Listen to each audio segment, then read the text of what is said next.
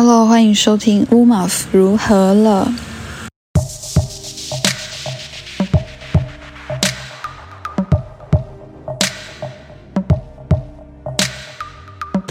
我今天这一集想来讲讲一个人的故事，他的名字其实我之前上节目有提过。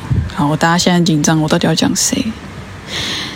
在我二零一八年第一次，因为开始做足语贴图嘛，然后那个圆明台的新闻就有来采访我，也来做了一个专题，嗯，跟大家介绍我的故事。在那个影片中，我有提到一个人，他刺激跟影响我，开始主动、更主动的去在社群网络上推广族语还有身份认同这些事情。那个人，他是一个外国人，可是台湾族人叫他 “vu”，台湾族人觉得他是自己的长辈，自己的阿公。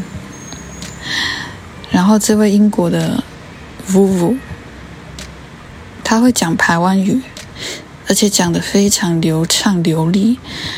而且他一开口讲台湾语的时候，台湾族人会自己主动说：“哇，马儿的口音，北排的口音，这样意思是什么？他的族语非常到地在地。”那我第一次听到这位。英国的台湾族夫妇第一次见到他，并且听到他说话，并且听亲口听到他说台湾族语是什么时候呢？是二零一六年在英国剑桥。这个可以说是今天乌马福做这些自媒体倡议的其中一个起点吧。他今年过世了，九十几岁。然后有时候你们会听到乌马福有点开玩笑跟大家讲说，我是排湾族之友，也其实也不是开玩笑，我真的很多很棒的排湾族朋友这样。然后为什么我有时候会说，我开始做这些？呃，每天来点布农语啊，做布农语的贴图啊，跟排湾族很有关系。其实就是因为这个怀约翰夫妇，怀约翰啊，中文是这样，然后英文是 John Whitehorn，他是来自英国剑桥的一个宣教师。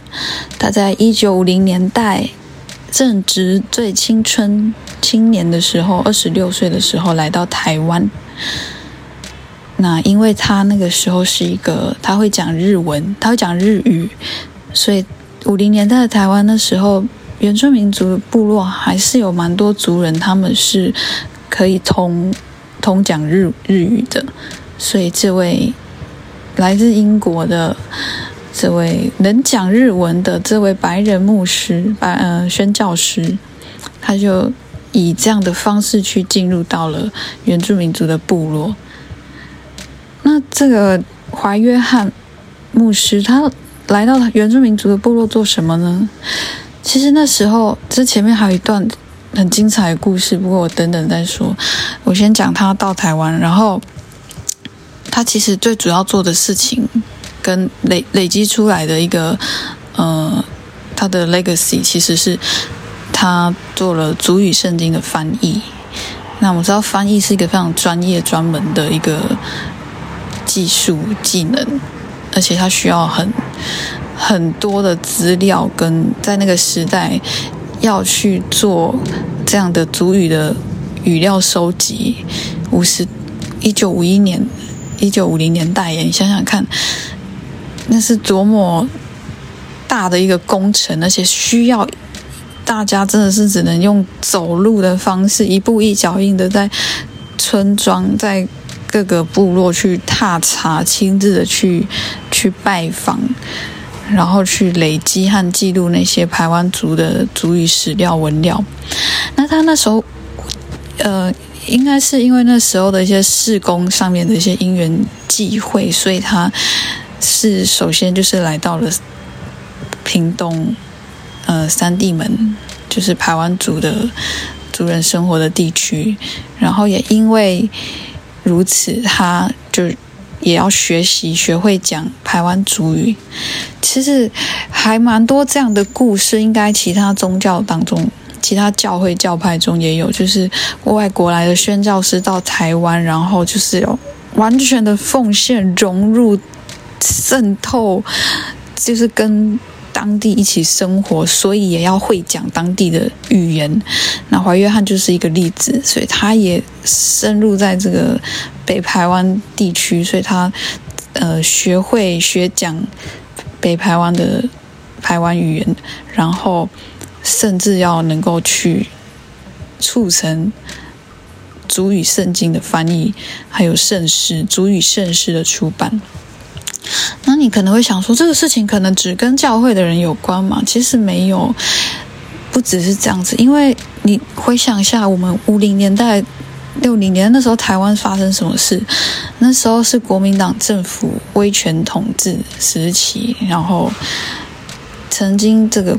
实施于语言政策就是国语政策嘛，单一语言政策 （One Language Policy）。谢谢。就是因为这个政策造成台湾台湾人的本土语言在那个年代开始出现具体的严重的断层，因为政府禁止族群语言的使用，也禁止使用拼音的方式去表记任何的。族群语言母语，包括台语、客家语哦，都在那个时期被打压。那这就冲击到了华约翰那时候要做的工作啊，他要记录台湾族的语料史料，他学台湾语，然后他要做翻译。结果政府不准他们用罗马拼音，也不准他们就是就不能讲那个嘛，不能所谓的讲方言嘛，就是不能讲各族群的母语嘛。那他的工作就是首当其冲受到冲击。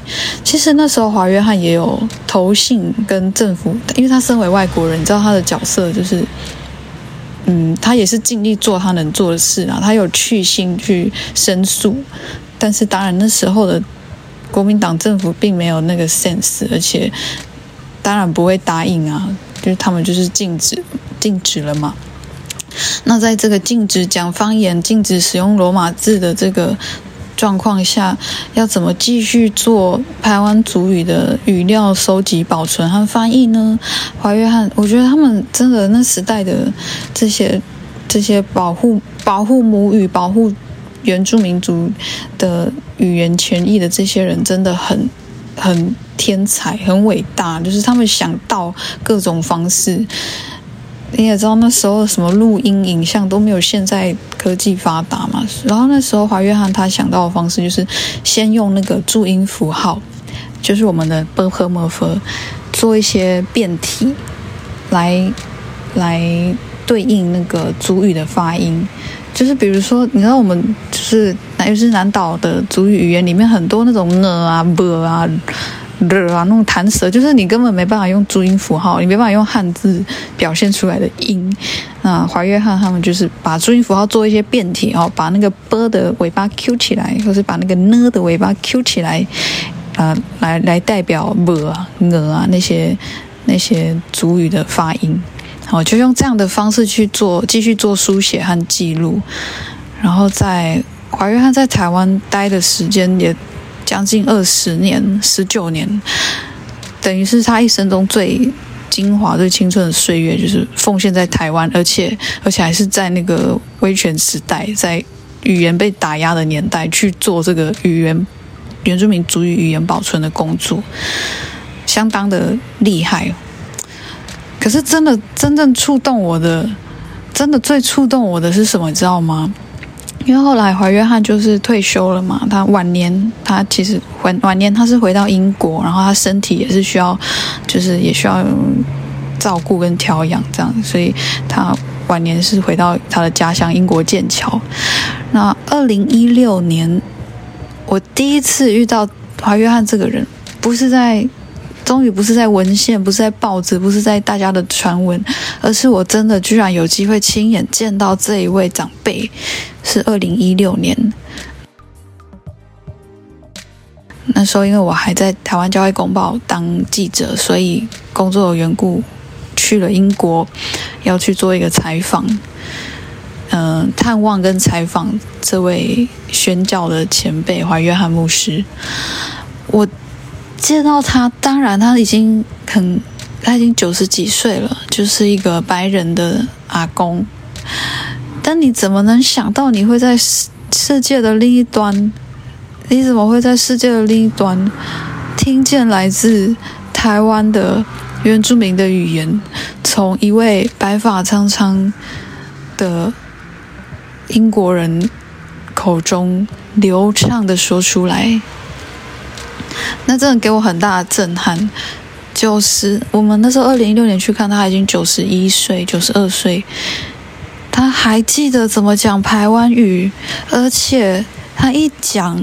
那个时候跟我们一起飞过去的那些台湾族的牧师啊，他们一听，他们就很直觉的说：“哦，马儿的口音，北排的腔，诶，这样。”其实他们一听，就是完全是很道地、很在地的那种台湾族的口音，从华约翰的口中流泻出来。嗯，我不知道该怎么形容，你知道那个场面是。很，虽然那是一个好像很普通，因为我们在餐厅啊，我们这边餐叙，然后我身为一个后生晚辈，我当然就是坐在旁边，就看着他们这样。可是我心中很大的震撼，因为一个震撼是说他 他还记得台湾语怎么讲，而且他在英国，诶，又没有人每天会跟他讲台湾语。他身边，他在英国，他在剑桥啊，在他的家里面，就是身边没有人会跟他说台湾语啊。那他是他怎么居然还能记得讲台湾语，而且一讲还是口音，还是纯正的口音，而且是很流利的。他完全可以跟那些就是我们当时一起过去的那些排湾族牧师，完全可以继续的用母语对谈。虽然我不是排湾族，但我感受到的震撼完全不亚于。就是台湾族人当事人们这样，然后呢，他的他那时候的老婆就说了，他到现在都还能继续讲、继续使用台湾语，是因为他到现在每天早上他都还在读台湾族语的圣经。Oh my god！我听到这边我整个要哭了，但我当下都是很镇定，我都是。我要维持我记者的专业，哦，不能情绪的太过流泻，这样。我就是很外，我我我自以为啦，外表很镇定，但是心里超级激动，就是他会，就是这个英国的阿公会讲台湾语，而且他还记得，而且他到现在每天他一个人在英国剑桥继续的读着这个他在世界的另一端学会的这个语言。Oh my god！为什么？因为他爱呀，那是爱吧？这如果不是爱，我真的不知道还有什么是爱了。所以这个故事我亲眼看到、感受到、见证到，我怎么可能不深受震撼？而且像华约翰这样的人，他们留下来的影响力是超过。超超越时空的，因为他们留下还有保存的那些文文字啊，那些语料啊，那些翻译啊，那些互动的痕迹啊，都是成为下一个世代去承接，然后能够走得更好、更稳的基底。可以说，这些前辈为我们开了路。当然，那时代有那时代的限制，不管是眼光啊，或是一些立场上的判断。可是我我觉得会留到如今，并且成为榜样的，永远是那些真实的爱的事情。哦，爱很重要，各位。其实这故事我在某一些演讲中可能有提过，也可能没有提过。可是我要说，他还有很多像他这样子的前辈。扛住了那个时候、那个时代的一切的限制、一切的恶意、一切的打压，奋不顾身的守护了珍贵的事情，影响到现在的我们。我觉得这样的故事，它这样的历史感，在我们认识和建筑原住民族的身份认同的时候，不能去忽略的。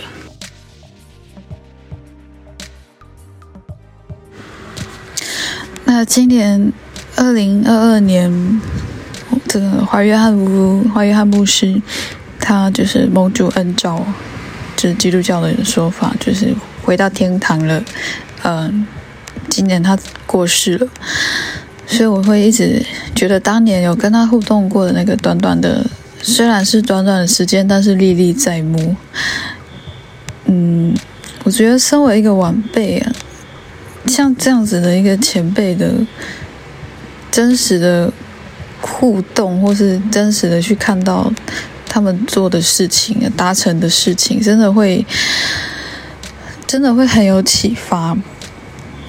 然后，当然，华约翰夫妇他不会知道啦，他不会知道当年有一个二十几岁的小鬼，台湾来的女小女生，跟他就讲了那讲了那几句话而已，然后回台湾以后。这个小女生，这个小小臭小鬼，自己就开始弄了很多有的没有的事情，为了要去去承接那种认同的召唤。他不会知道，夫妇不会知道哦。我对排完组来说，可能也没那么重要，也不用有人一定要知道我做了什么。但是至少现在在听这个故事的你会知道，故事。被看见、诉说，然后有一天我们可能会在彼此的故事里面相遇，真的是充满满满的感恩跟一种不舍的想念在这一集哦。如果说你们有人问过我说吴马福你的那些，比如说你的动力啊，或是你那些正能量哪里来了？我真的会说，是因为就是因为有这样子的人，这样子的爱，已经先放在我们前面走了好久好久，所以接住了现在的我，或许未来也会接住，接住其他的原住民小朋友，接住其他的人，接住你。好啦，今天这件事就先分享到这边。有兴趣的话，你们可以上网搜寻华约翰牧师的传记。台湾教会公报社出版的，现在架上都还有在贩售。然后我也有参与华约翰牧师传记的幕后一点点啦，我帮忙做一点点插画，然后那时候也写了一些相关的那个文稿这样子。那我想会跟台湾各地还有世界上各地很多的人一起怀念跟感谢这位。呃，John Whitehorn 怀约翰宣教师。嗯，那大家今天听了这个故事，你们或许你们也会开始去想想，生命中哪一些人事物启发或影响了你，成为一个嗯，能够更有温度的去思索自己身份认同的人。好，那那个传记的怀约翰传记的名字很可爱，叫做 Divuvu Gadua Vadu Gadua 鸟。就是台湾语的公公、狗狗、猫的意思，很可爱。可以那个传记图文并茂，大家可以去看一下，也认识这个呃半个世纪前一个多元族群互动然后成长的一个故事，一定会启发到你。好，那谢谢大家今天的收听啊，真的会想念他哎。就是会想念那个时候的自己，跟回首来时这样啊，老张会没办法收尾。